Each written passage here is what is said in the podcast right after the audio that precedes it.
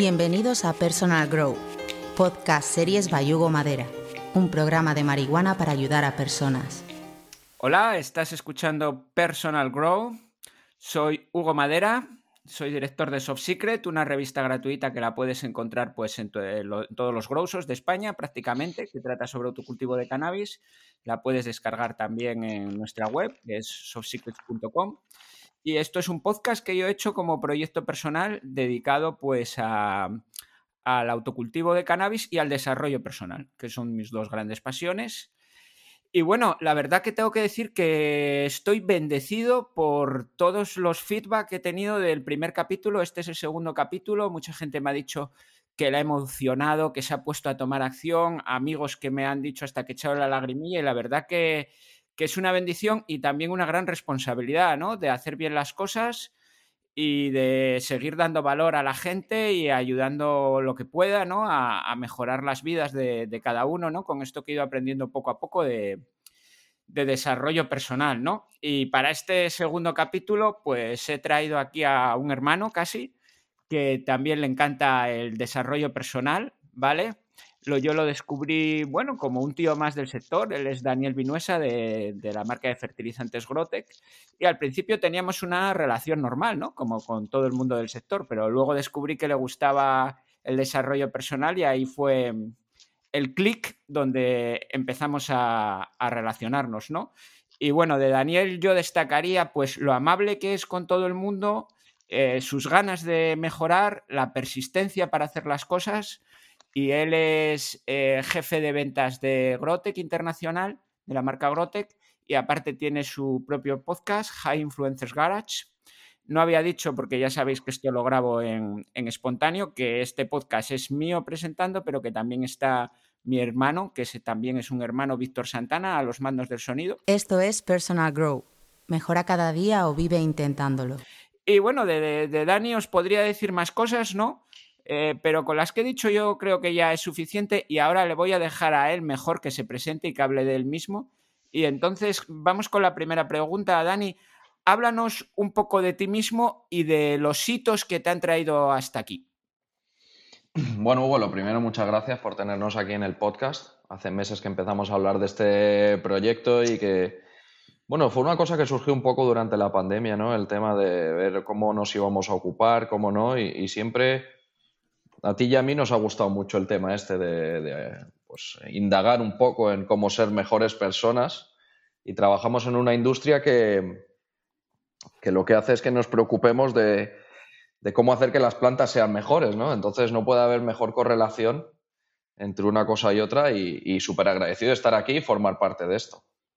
En cuanto a los hitos, em, bueno, yo empecé a trabajar muy joven, eh, mis padres, eh, tuve la suerte de que me mandaron a Estados Unidos de joven y, volví para España con 17 años o así. Y empecé a enseñar inglés y demás y, ahí estuve trabajando con la Embajada de Sudáfrica y empecé a hacer ferias. Ahí empezó mi historia con las ferias, bien jovencito.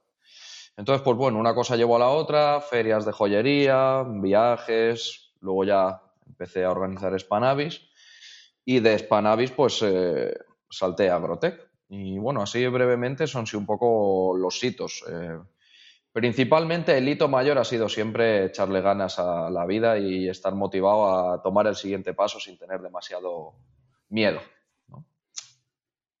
Muy bien. Oye, eh, mm, recuerdo que cuando empezamos a hablar de, desarrollo personal me dijiste que al principio te lo, te lo tomabas como una mejora al año y, que estabas un poco gordito y el primer año empezaste con, el tema de alimentarte mejor y, de eso mm, saco una doble pregunta, dos por el precio de una. Eh, lo primero, ir tomando cambios de forma progresiva, porque la gente tiene que saber que no pueden cambiar. Mm, ya en el anterior capítulo, en este, vamos a hablar de un montón de cosas de mejora personal, pero no se puede hacer todo a la vez. Hay que ir paso a paso. Mm, no sé si lo dije en el anterior capítulo, mm, si lo dije me repito y si no, pues lo digo ahora. Eh, las montañas se suben paso a paso. No puedes querer subir la montaña de un paso, ¿vale? Entonces se van acumulando pasos. Y eso es la primera cuestión que es eh, el desarrollo progresivo, ¿no? Que te vas proponiendo una mejora al año. Y la segunda cuestión es el tema de la alimentación. ¿Vale? Que una de las partes del desarrollo personal, pues es alimentarte adecuadamente. 100%. El tema está en cuando nos damos cuenta de que tenemos que evolucionar, es porque vemos algo de nosotros mismos que no nos gusta o que pensamos que podríamos hacer de una forma mejor. Y el problema es que a veces la solución al problema te puede frustrar más que el problema en sí. Entonces de ahí el tema de intentar eh, sentarte a pensar contigo mismo, saber qué cosas tienes que trabajar y decir, oye, eh, bueno, si tengo que, imagínate, con el tema de la alimentación, bueno, pues antes de la pandemia me sobraban a lo mejor 15 kilos. Digo, oye, si tengo que adelgazar 15 kilos, esto no lo puedo hacer de un día para otro. De hecho, es que me va a suponer un problema el frustrarme viendo cómo puede que no alcance las metas que, que quiero en cuanto al peso, en los plazos que yo deseo. Entonces, es una, es un símil del desarrollo personal, al igual, porque el cambio empieza en uno mismo y es algo progresivo. Está claro que hay que tomar una decisión de decir, oye, pues a partir de ahora quiero que las cosas sean así o asá conmigo mismo. Por ejemplo, voy a dejar de fumar. Bueno, ¿cuándo? Mañana. No, mañana no es un buen día. El mejor día es hoy, ¿no? Esa es la, palabra esta. Pero claro, el tema está ahí. Es, es, mejor decir, oye, no, pues quiero dejar de fumar, quiero adelgazar, quiero empezar a hacer deporte, quiero. Bueno, vale, pero no vas a pasar de, ser un gordaco de sofá, fumeta, qué tal, qué cual, y hacerlo todo a la vez, ¿no? Porque, bueno, hay gente a la que le funciona, yo no soy tan drástico. A mí me resulta más sencillo coger un papel y un lápiz, que eso es algo que he aprendido mucho con el desarrollo personal, y, plasmar las ideas, ¿no? Las ideas de qué necesito. Y bueno, pues yo estuve en una relación muchos años y y ya sabes cómo va el tema de las relaciones. Empiezas y de repente te ves en una vorágine, pues que has cambiado tu estilo de vida, has cambiado tu alimentación, has cambiado, te has dejado llevar. Y, claro, la relación se acaba y, tú sientes que no eres la persona que eras antes de esa relación y, te gustaría recuperarte a ti mismo. Ni siquiera tiene que ver con la relación en sí, sino que tú te ves arrastrado a, a ser de otra forma o a tener otros hábitos o demás. Entonces, pues bueno, yo el, primer cambio que hice fue el deporte. El deporte. Para mí el deporte ha sido lo más esencial. Empecé a hacer deporte ya de forma regular hace casi cuatro años.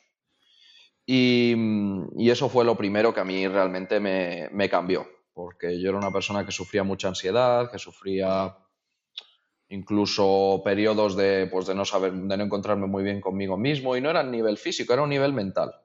Y ahí descubrí que lo que necesitaba era cansarme más. Eh, ¿Sabes? Sabes, el César Millán con los perros, la mayoría de las veces es que los dueños no, no pasean lo suficiente con sus perros y los perros necesitan más ejercicio.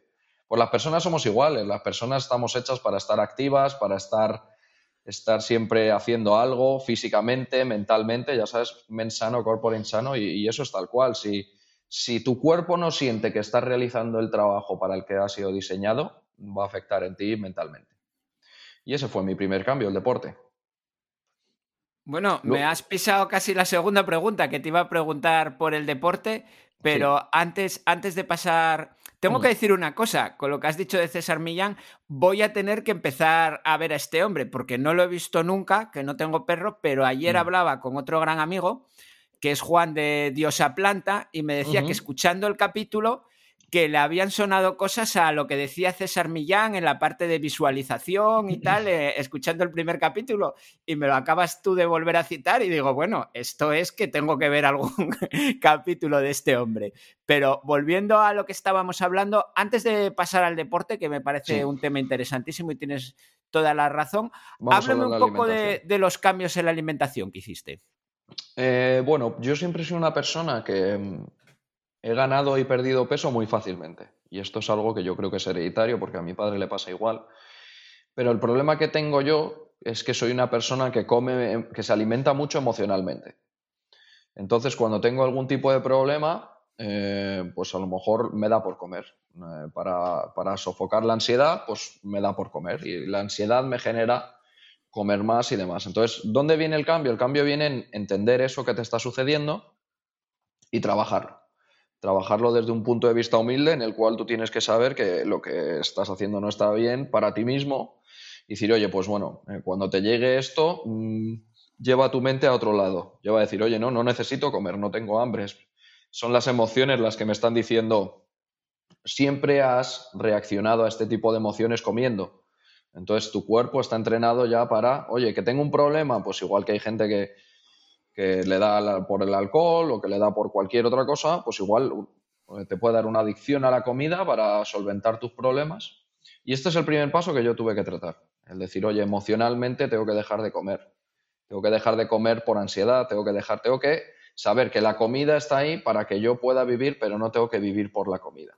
Y eso es, eso es un concepto interesante.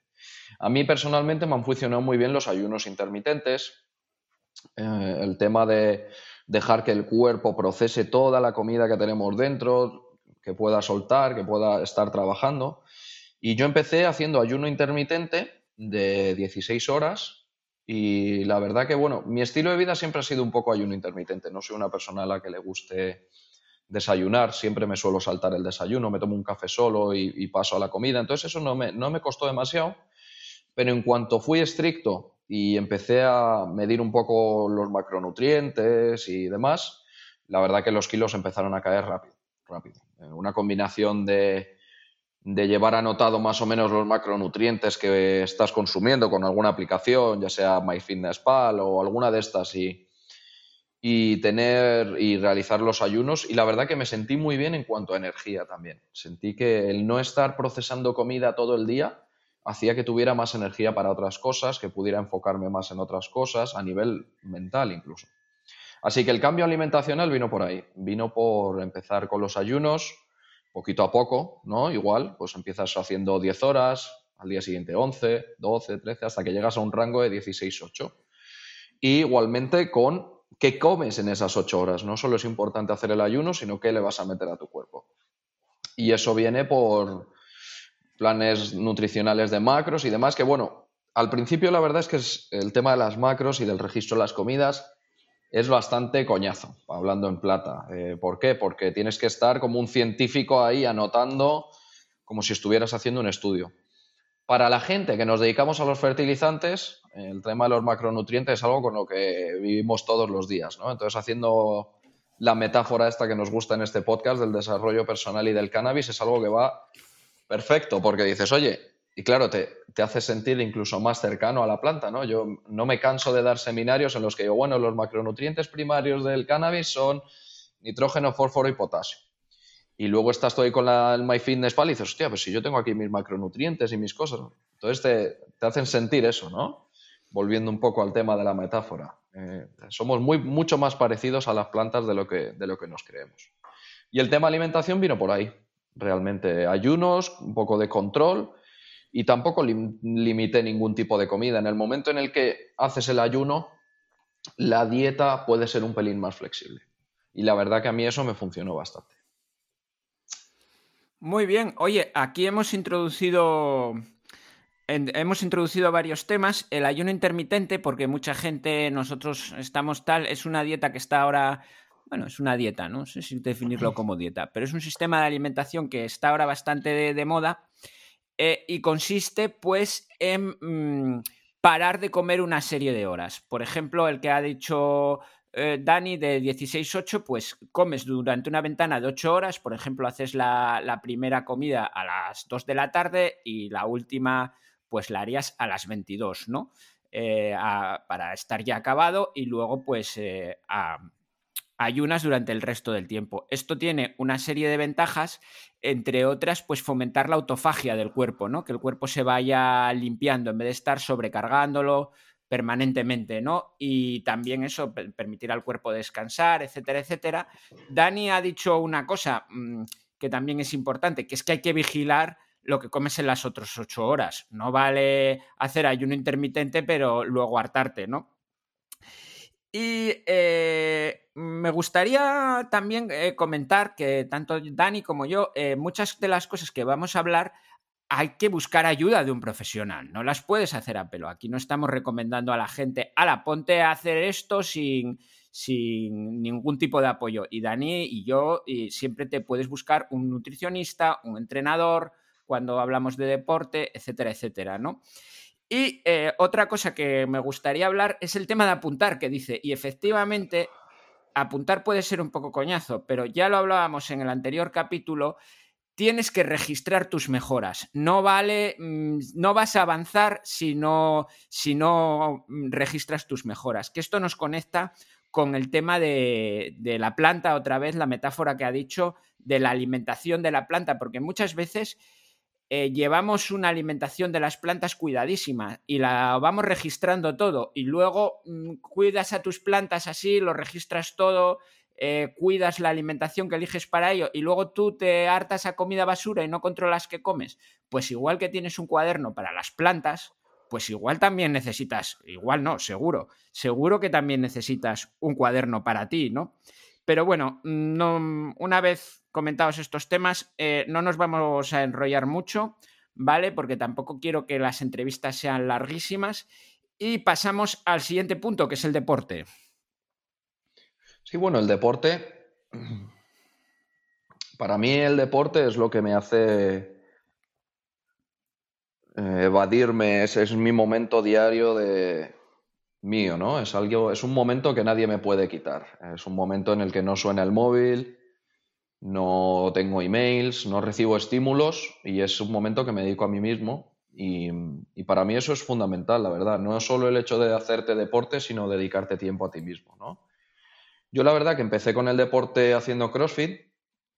Eh, para los que no lo sepáis, se trata de un sistema de entrenamiento funcional muy completo, muy duro también, eh, para todos aquellos que quieran empezar, les recomiendo que tengan una base física media. No se puede empezar de la nada porque es bastante exigente. Pero yo lo hice, yo empecé a modo casi castigo. Y, no sé si es el, el, acercamiento correcto, pero yo me acuerdo que me apunté y pasé de no hacer deporte a ir a CrossFit a las 7 de la mañana. Y ese fue el cambio.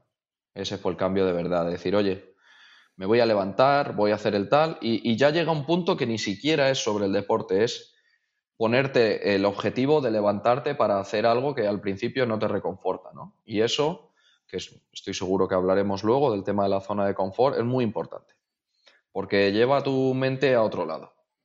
El tema del deporte, eh, para mí lo que me hace es tranquilizarme, sobre todo tranquilizarme, hacer que pueda estar eh, llevando una vida de alto estrés, alta intensidad y tenga ese momento en el cual pueda desconectar, eh, recibir mi serotonina, mis endorfinas y, y sentirme alegre. La verdad, a mí el deporte me hace feliz. Al principio no, pero una vez que lo incluyes en tu rutina es algo que te das cuenta que necesitas.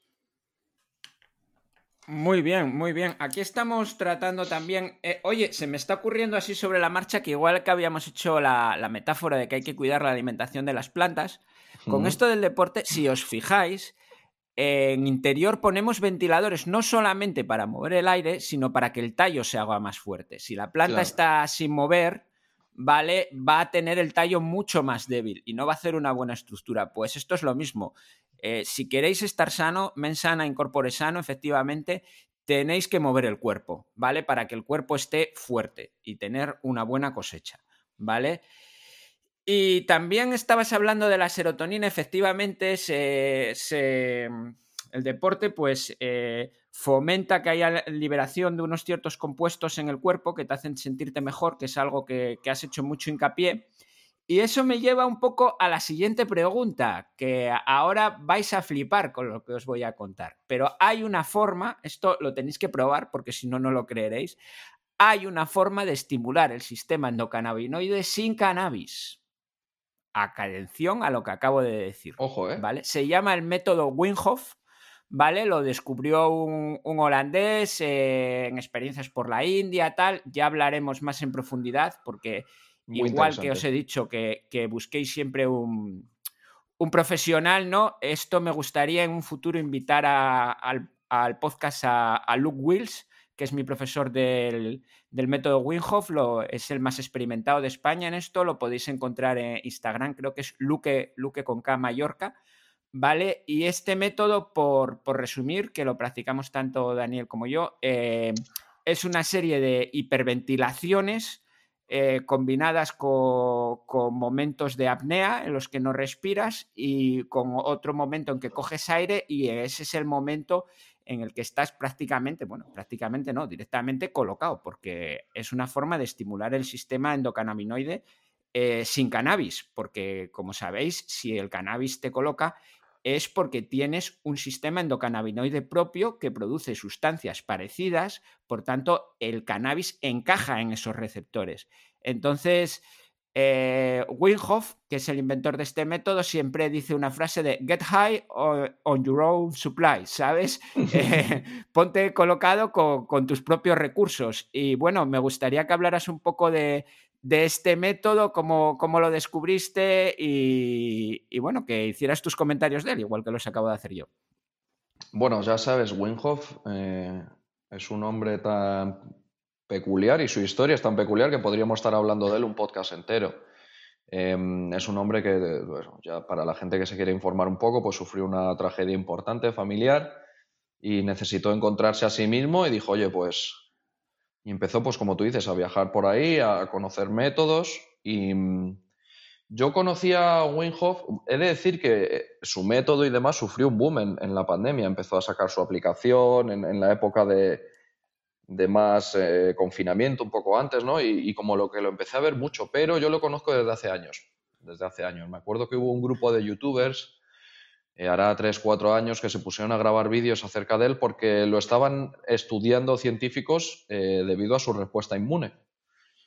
se sabe que Winhoff, por el tema que hace, pues genera una respuesta inmune que realmente le es casi imposible contagiarse por virus o, por temas así. Y eso es pues, por lo que estábamos comentando, por su rutina de respiración, que es muy interesante, en la cual pues eso hace que vayas aguantando la respiración, vayas haciendo. También tiene un, grupo de estiramientos que le gusta hacer.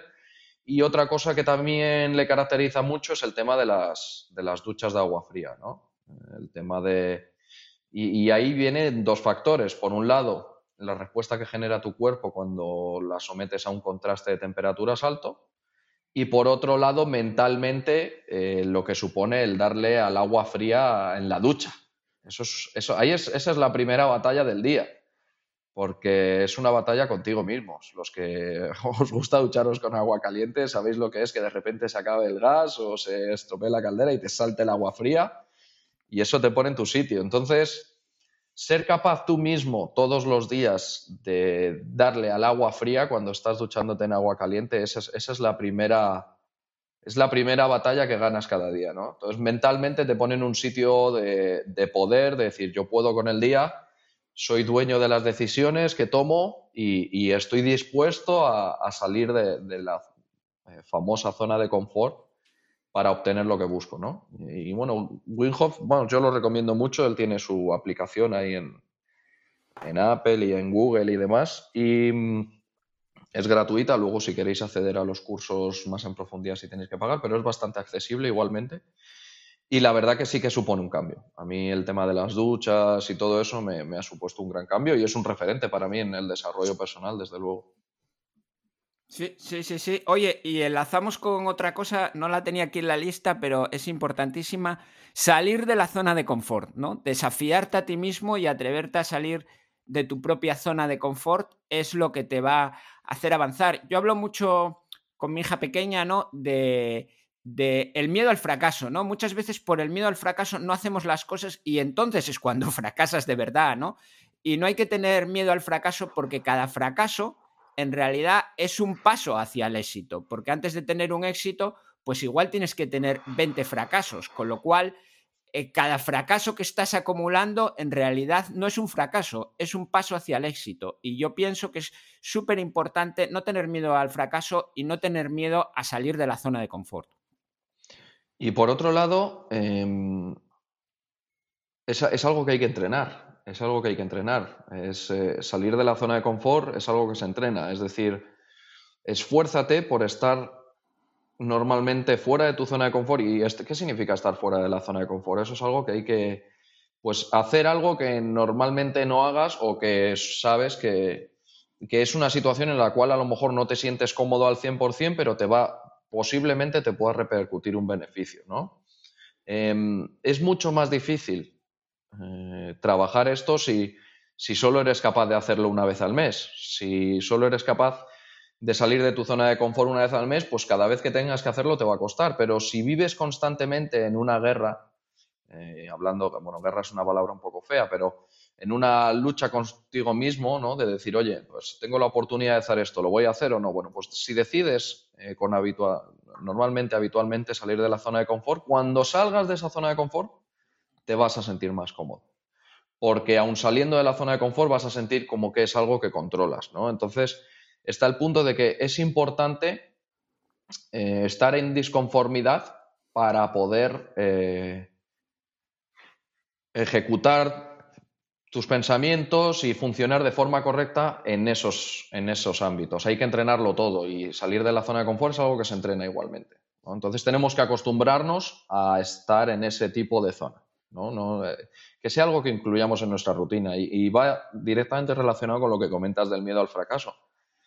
Porque si tú ves que has salido de tu zona de confort cinco veces y cuatro te ha ido bien y una te ha ido mal, pues a lo mejor tu miedo al fracaso eh, lo tienes en un 20%, ¿no? Hablando un poco en números. Pero si tú sales de tu zona de confort una vez y te ha ido mal, probablemente tu miedo al fracaso sea mucho mayor. ¿no? Entonces es como todo, es, hay que entrenarlo, hay que entrenar el, querer ser mejores, el querer lanzarte de vez en cuando a la piscina y, y sobre todo lidiar con lo que tú comentas del miedo al fracaso.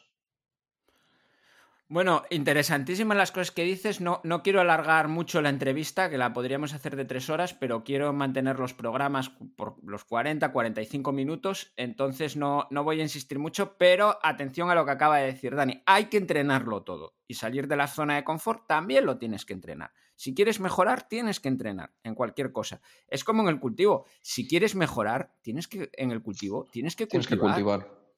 Porque en cada cultivo vas a aprender.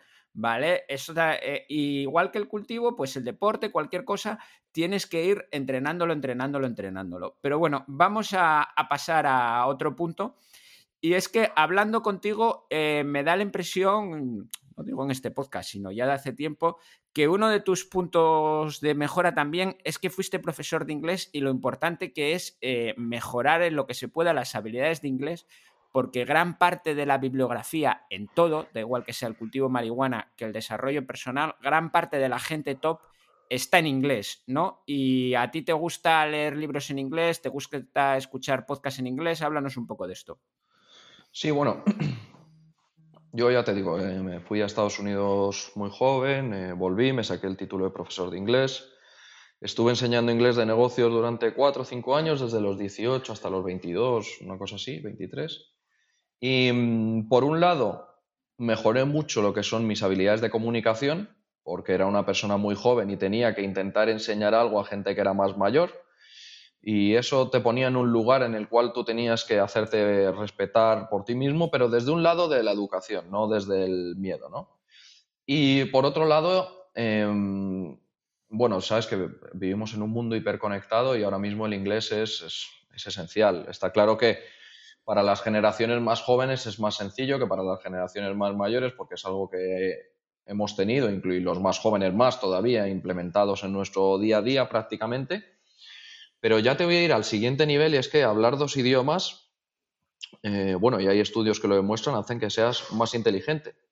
¿A qué voy? Em, cuando tú quieres procesar una idea, no es lo mismo que la puedas procesar en un idioma o en dos. No es lo mismo que puedas comunicar tu idea, porque a lo mejor el inglés tiene formas de expresión que son mejores para comunicar cierta idea que el castellano, pero lo puedes utilizar como referencia para hablar en castellano. Esto es algo complicado que no mucha gente entenderá, pero bueno, hay muchos estudios por ahí que hablan de que la gente que es bilingüe o gente que nace en un país en el que se hablan dos lenguas, normalmente tiene una capacidad retórica y comunicativa más alta. Entonces, bueno, ¿cómo se puede mejorar no fácilmente, porque aprender un idioma, y yo sigo aprendiendo inglés todos los días, y habiéndolo enseñado, eso se aprende durante toda la vida. Pero pequeñas cosas que puedes incluir en tu día a día es eh, pues, eh, intentar encontrar algún tipo de lectura rápida de algún tema que te interese en inglés, veas el cannabis o a la gente que le gustan los coches por los coches o la bolsa, lo que sea. También puedes eh, verte tus películas. bueno, mira, tenemos el ejemplo de, en Europa del Este, en Bulgaria, Rumanía, en todos estos países no se traducen las películas, eh, solo se subtitulan. Entonces, claro, tú ves que esa gente, pues a lo mejor no han aprendido inglés perfecto, pero tú les puedes hablar en inglés y lo entienden perfectamente. Entonces, eso es un tema que funciona muy bien. También ver películas en inglés, subtitulártelas.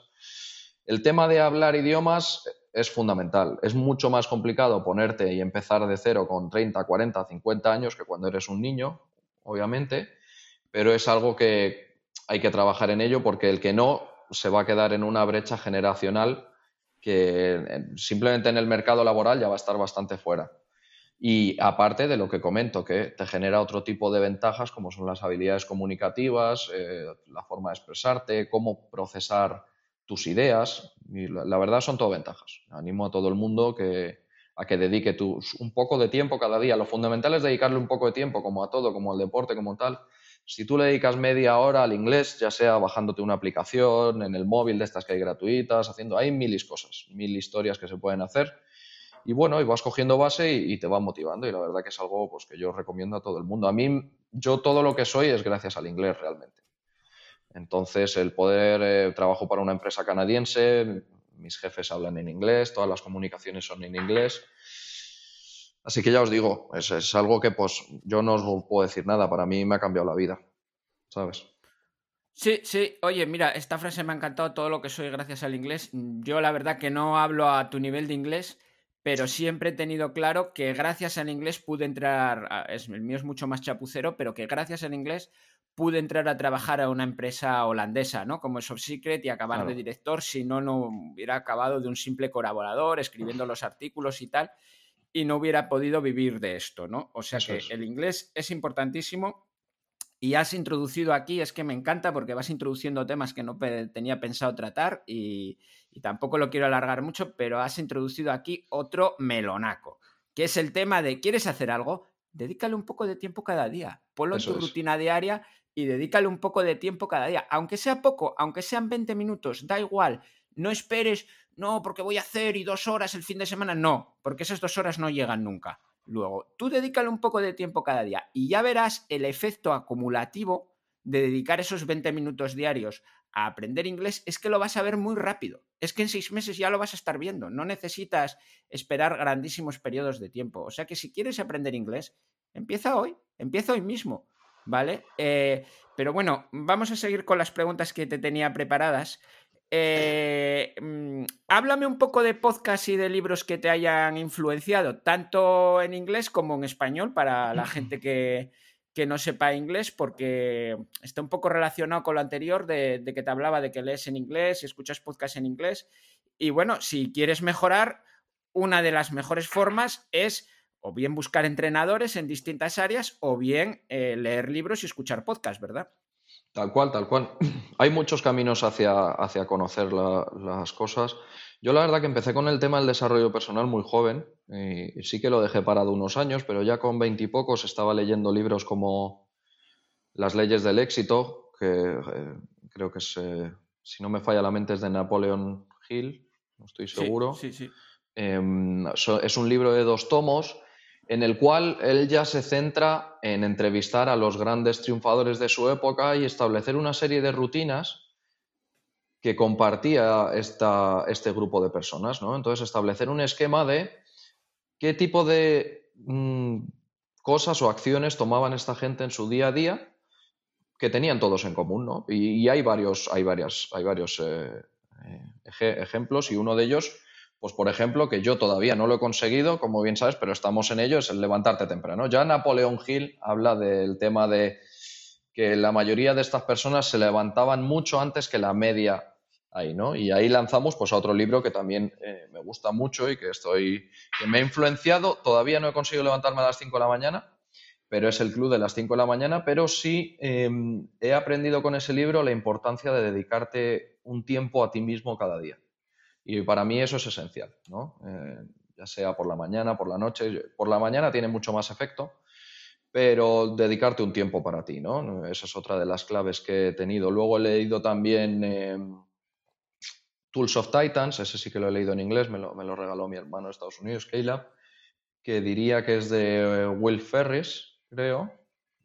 Tim Ferris, Tim Ferris. Tim Ferris, eso, Will Ferris es el me, actor. Me estaba acordando de él justo, justo cuando comentabas lo de que entrevistaba a los personajes de su época, porque esto el, el team lo, lo, lo, hace a partir de entrevistas que había hecho en su podcast y bueno, los que no sepáis hablar inglés, eh, herramientas de titanes, también herramientas de titanes. español. Eso es, y tiene varios libros muy buenos. bueno, también así, eh, antes, mucho antes de Tim Ferris, eh, uno de los pioneros para mí del desarrollo personal y del trabajo en equipo y demás es Dale Carnegie, que también tiene muy buenos libros acerca de esto. Y bueno, la verdad que ahora hay un montón, ¿no? Eh, tienes em, hay libros cortos como... Eh, y, algunos que han sido top sellers, ¿no? Como el Buda, el monje que vendió su Ferrari, eh, Quién se ha llevado mi queso, que son pequeñas historias cortas que también hablan del desarrollo personal. Y luego tienes top sellers del desarrollo personal contados a través de historias, como puede ser El alquimista de Paulo Coelho, o ese tipo de libros, ¿no? Entonces, el enfoque de la lectura al desarrollo personal puede llegar desde un punto de vista más, técnico, ¿no? Yo tengo libros específicos sobre inteligencia emocional, sobre herramientas de poder, persuasión, etcétera, o puedes eh, trabajar con libros pues, que tengan lo que es la, la famosa moraleja, ¿no? De, ¿cómo, eran esto? Las, las, de las fábulas de Sopo, ¿no? Y eso, las fábulas de Sopo es el, primer ejemplo de desarrollo personal escrito que, tenemos. Al final, un, grupo de historias que te llevan a una moraleja sobre, sobre una filosofía de vida. La verdad que ahora eh, vivimos en un mundo en el que la gente se está esforzando mucho por ser mejores. Y eso, pues a la gente que nos gusta este tema nos sale muy favorecido porque hay un montón de información disponible. En cualquier librería tienes ya tu sección de, eh, psicología, desarrollo personal, autoayuda, etcétera, y las opciones son, son inmensas. Sí, sí, sí. Eh, Fábulas de Sopo, ya que citamos a los clásicos, otro grande, Meditaciones de Marco Aurelio, que es eh, una de las bases del estoicismo, que es una gran filosofía de, la que ya hablamos en el anterior capítulo. muy rápido, antes de ir a la siguiente pregunta, que ya he dicho que no os quiero extender mucho y todavía me quedan tres o cuatro. Eh, muy rápido, cítame algún podcast, aparte del libro. Podcast. Yo empecé con. Eh, yo empecé con Joe Rogan, la verdad, en Estados Unidos. Eh, es el, podcast más famoso que hay. Es un podcast de divulgación. Con, se habla con mucha libertad de las cosas. Se habla con mucha libertad del cannabis. es el podcast en el que Elon Musk, el fundador de Tesla, se fumó ahí un canuto con el presentador, con Joe Rogan. Y la verdad que es un podcast, a mí me, bueno, me, causa admiración porque todos los capítulos duran tres horas. Entonces es él con una persona hablando durante tres horas. Eso para, bueno, para ti o para cualquier persona que haya empezado en el mundo del podcast sabe que es de héroe. Conseguir hablar con una persona durante tres horas y sobre todo el, cómo lleva la conversación y, es una manera muy fluida, ¿no?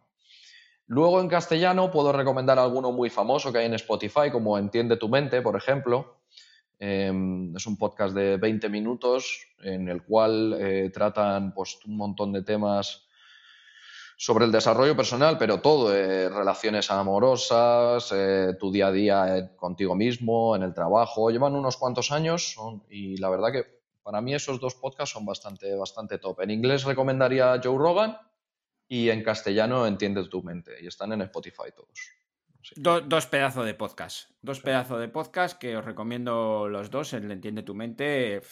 Para echarle de comer aparte, vamos, que se suele mm. Oye, eh, ya no acabando, pero casi eh, último factor de desarrollo con el que quería hablar contigo, que empieces a viajar muy joven y con mentalidad abierta, ¿no? Sí.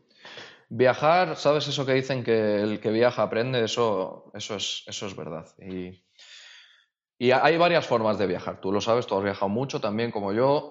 Una cosa es eh, viajar y llegar a un sitio y meterte a un hotel y otra cosa es ir a un sitio y, rodearte de la gente de allí, intentar incorporarte a su cultura, a su día a día.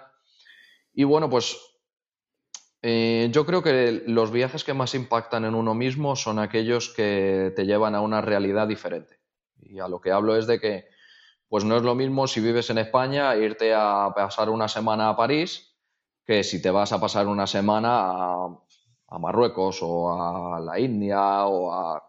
son, vivimos en un planeta en el cual vive, mucha gente, pero las, realidades de cada uno son diferentes. Entonces, en ese tipo de países, eh, llámalos menos desarrollados o, que tienen más dificultades, ahí encuentras otro tipo de felicidad en la gente y te hace valorar eh, pues, un tipo, otro tipo de cosas. Entonces, te sientes mucho más afortunado contigo mismo, eh, puedes llegar a otro tipo de conclusiones y viajar, eh, hostia, viajar da miedo, ¿eh?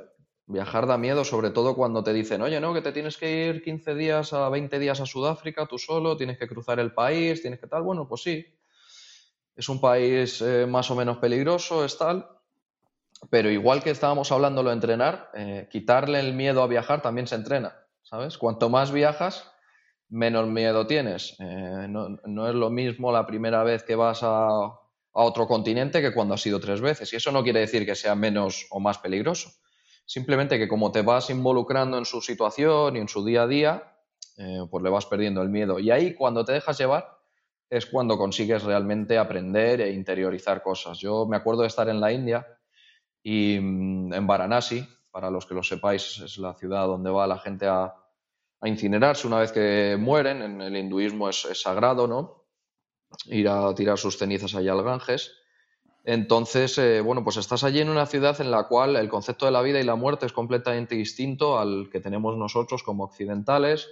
Eh, se te acerca una niña de 6, 7 años y, claro, y te está intentando vender una postal y tú estás viendo que está trabajando y dicen, pero niña, esta chica debería estar en el colegio, es una niña, pero ella, ella te está sonriendo. Entonces, ahí dices, hostia, ¿esta niña es feliz o no? No, no, no entiendes, ¿no? Todos ese tipo de shocks culturales te hacen replantearte mucho y relativizar mucho lo que es la felicidad.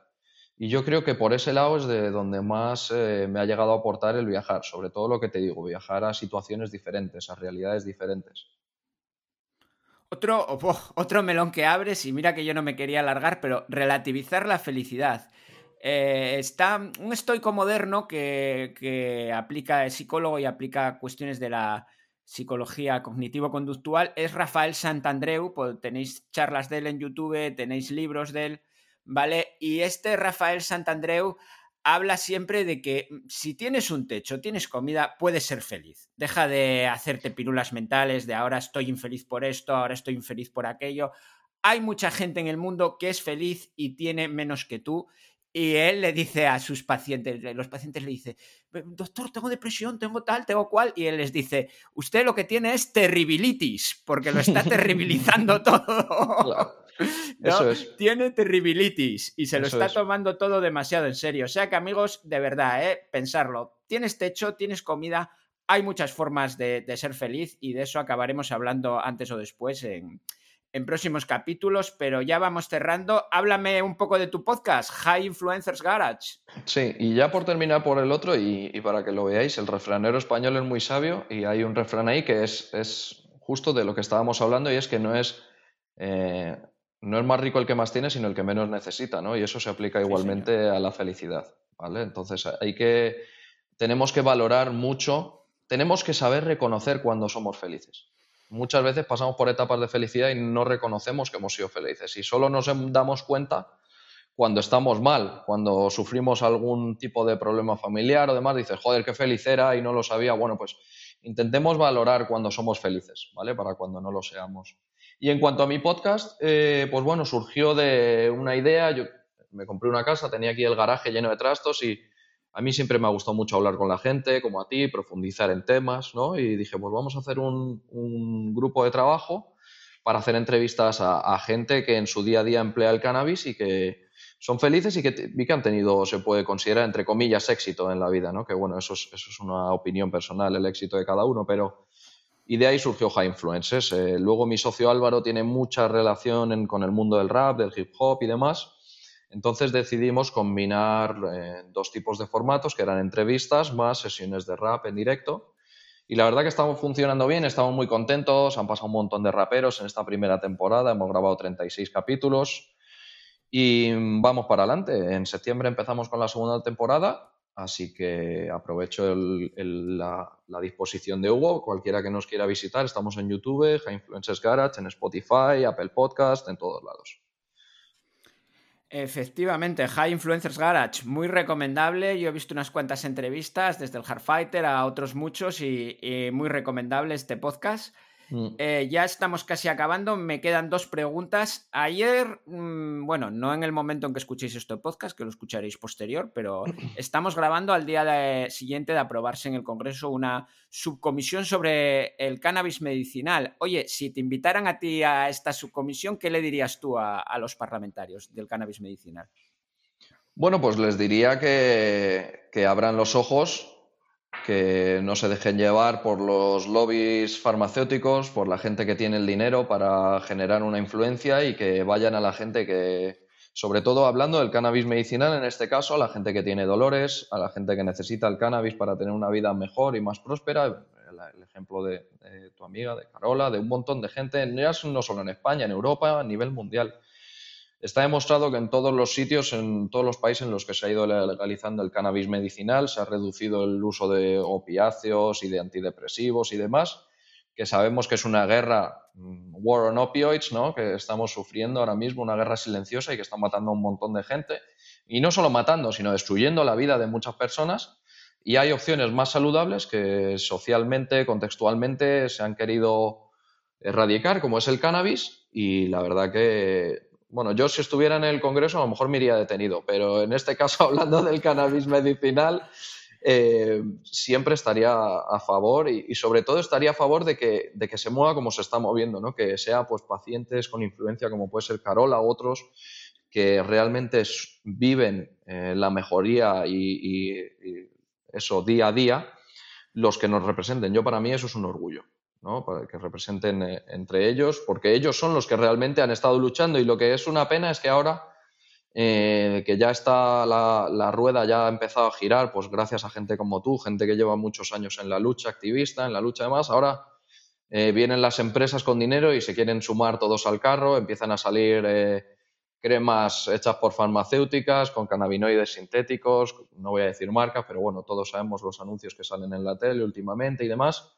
Entonces, bueno, que la gente se quede con el tema de que esta es una lucha que empezó hace mucho tiempo, que la empezaron personas y no empresas, y que han de ser las personas las que la concluyan y las que estén satisfechas con el resultado y no las empresas. Pues sí, un gran trabajo el que ha hecho Carola y efectivamente, y mucha gente, pero Carola también ha hecho un buen trabajo. Y el cannabis medicinal efectivamente es para las personas. Por eso yo siempre me gusta también hablar del autocultivo medicinal, ¿no? Que no sea solamente el fármaco vendido por las farmas que se estén, que se estén forrando y, y que sea carísimo, ¿no? Y que sea para beneficio de las personas, no para beneficio de las farmas.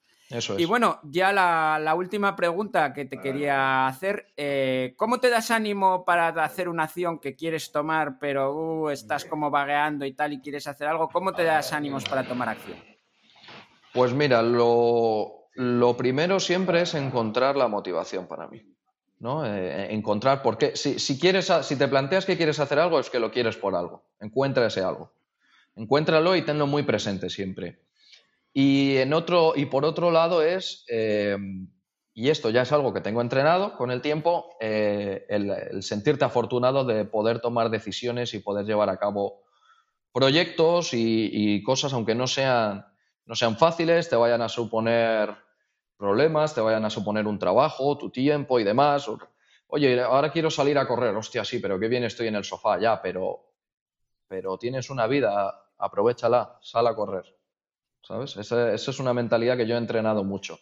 Que hay gente que le encantaría salir a correr y, siempre un poco me gusta el acercamiento al estoicismo desde esa forma, ¿no? De, pensar, hostia, hay gente que, que le encantaría poder hacerlo y no pueden hacerlo. Entonces, como yo soy un privilegiado, me veo en el deber de hacerlo.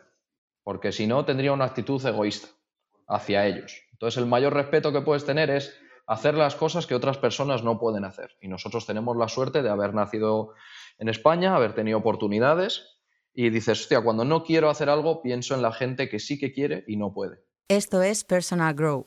Mejora cada día o vive intentándolo. Efectivamente, oye, cuántas cosas hemos hablado, muchas muchas inesperadas. Mm, encantadísimo de haber hablado contigo, Dani. Gracias por todo. Igualmente, muchas gracias por, por, eh, invitarme. Es un placer. Pero bueno, ya volveremos para más adelante y, destaparemos más melonacos. Efectivamente, más melonacos. Ya para, para, acabar, quiero repasar, hemos hablado de muchas cosas, de la importancia de la alimentación, igual que cuidas tus plantas, pues cuida tu alimentación, de la importancia de tomar nota de las cosas, de la importancia de, de hacer planes, de formarse con profesores, con libros, con podcasts, eh, el salir de tu zona de confort, el no tener miedo al error. Hemos hablado de un montón de cosas, desde luego. Y lo que te quería decir, no hace falta que las cojas todas, mm, eh, pero si alguna cosa resuena contigo, eh, por supuesto está muy bien que difundas el podcast, todas esas cosas que piden los podcasters, ¿no? De que le digas a la gente, que pongas en tus redes sociales y me ayudes a llegar a más gente. Pero yo lo que te quiero pedir, como te pedí al final del, del último capítulo, es que tomes acción. Si algo resuena contigo, ponlo en práctica, porque solo de conocerlo nunca vas a evolucionar. Lo que necesitas es tomar acción, asumir el error y empezar, como decía Dani, no empezar mañana, empezar hoy, empezar cuanto antes.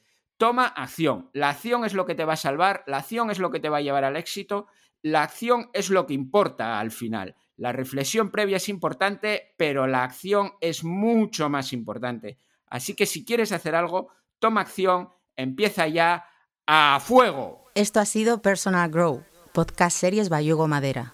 Cultívate cada día y tendrás una gran cosecha. Gran cosecha.